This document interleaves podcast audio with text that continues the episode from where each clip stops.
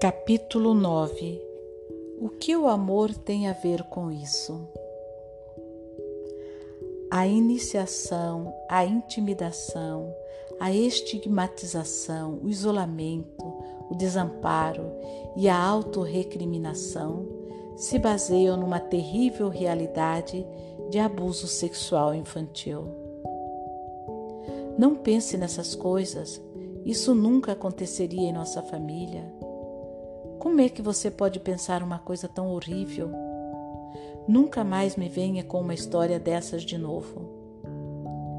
Normalmente, a criança nunca pergunta e nunca conta. Roland Sumit. Como organizamos nossas ideias em relação a pessoas como Melly, Mary e Cat? Que podemos fazer para ajudá-las? A maneira como definimos seus problemas, nossos diagnósticos, vão determinar a abordagem da terapia.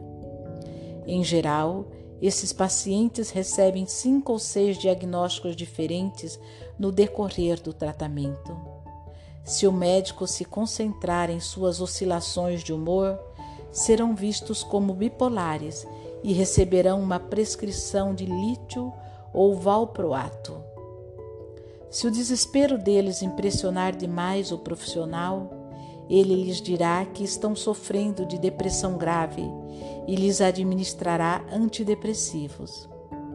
Se o médico atentar sobretudo para a agitação e a falta de atenção que manifestam, eles poderão ouvir um diagnóstico de TDAH e ser tratados com ritalina ou outros psicoestimulantes.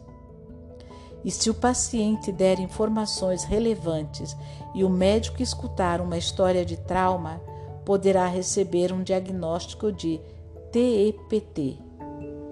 Nenhum desses diagnósticos estará de todo equivocado e nenhum definirá com clareza quem são esses pacientes e qual é o mal de que padecem.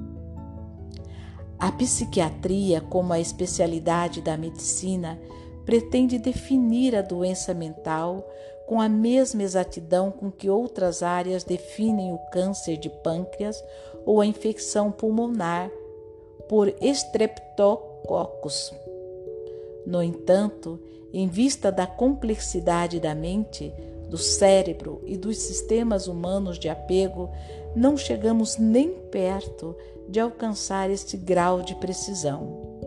Hoje em dia, compreender o que está errado, entre aspas, com as pessoas é mais uma questão de atitude mental do médico e das despesas que os planos de saúde se dispõem a reembolsar, do que de fatos objetivos e verificáveis.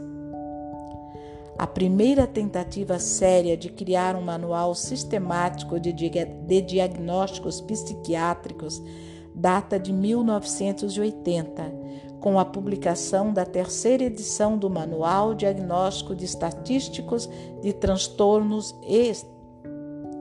Retomando. Manual Diagnóstico e Estatísticos de Transtornos Mentais, DSM a lista oficial de todas as doenças mentais reconhecidas pela Associação Psiquiátrica Americana, APA. O preâmbulo do DSM advertia de modo explícito que as classificações não tinham precisão suficiente para ser usadas em causas judiciais ou para discussão sobre plano de saúde. Não obstante, aos poucos ele se tornou um instrumento de poder colossal. Para fins de reembolso de despesas médicas, os planos de saúde exigem um diagnóstico com base no DSM. Até pouco tempo atrás, todos os financiamentos de pesquisas se baseavam em diagnósticos homologados pelos DSM. Programas acadêmicos eram planejados em torno das categorias do DSM.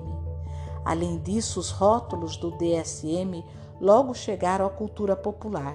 Milhões de pessoas sabem que Tony Soprano sofria ataques de pânico e crises de depressão, e que Kerr Matson, da série Homeland, luta contra o transtorno bipolar. O manual se transformou numa indústria virtual que já rendeu à APA, APA mais de 100 milhões de dólares. Será que proporcionou aos pacientes benefícios comparáveis?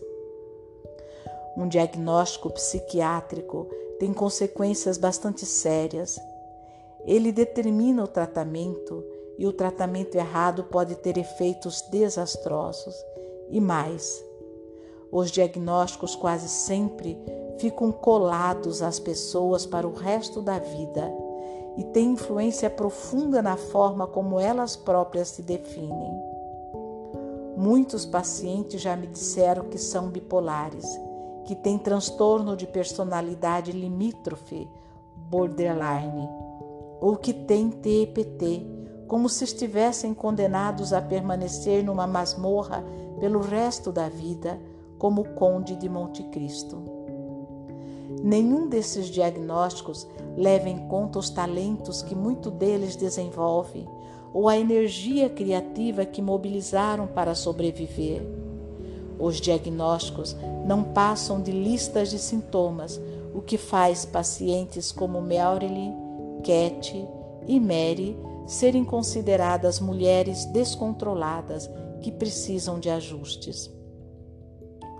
O dicionário define diagnóstico como, entre aspas, 1. Um, ato ou processo de identificar ou determinar a natureza e a causa de uma afecção ou lesão por meio de avaliação da história do paciente, de seu exame e da revisão de dados laboratoriais. 2. A opinião derivada de tal avaliação.